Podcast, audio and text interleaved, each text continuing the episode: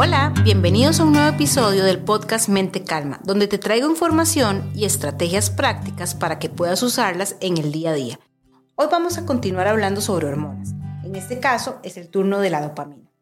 Estar mucho tiempo viendo televisión, comer más de lo que nos gusta, estar tiempo en internet son comportamientos con los que se libera dopamina.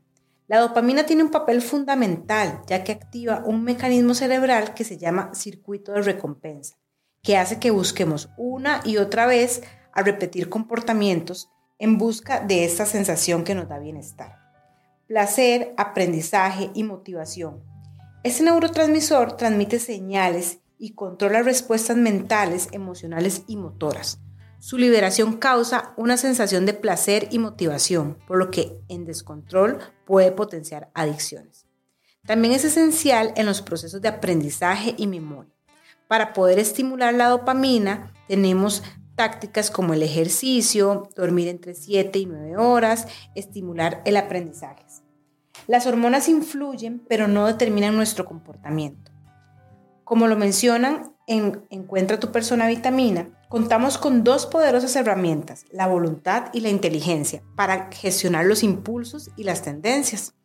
Gracias a eso, a pesar de que nos sintamos atraídos por algo de forma intensa, podemos reconducirlo. La capacidad de posponer la recompensa ubicada en la corteza prefrontal debe trabajarse y potenciarse. Una persona con voluntad, según lo dice la autora, llega más lejos que una persona inteligente.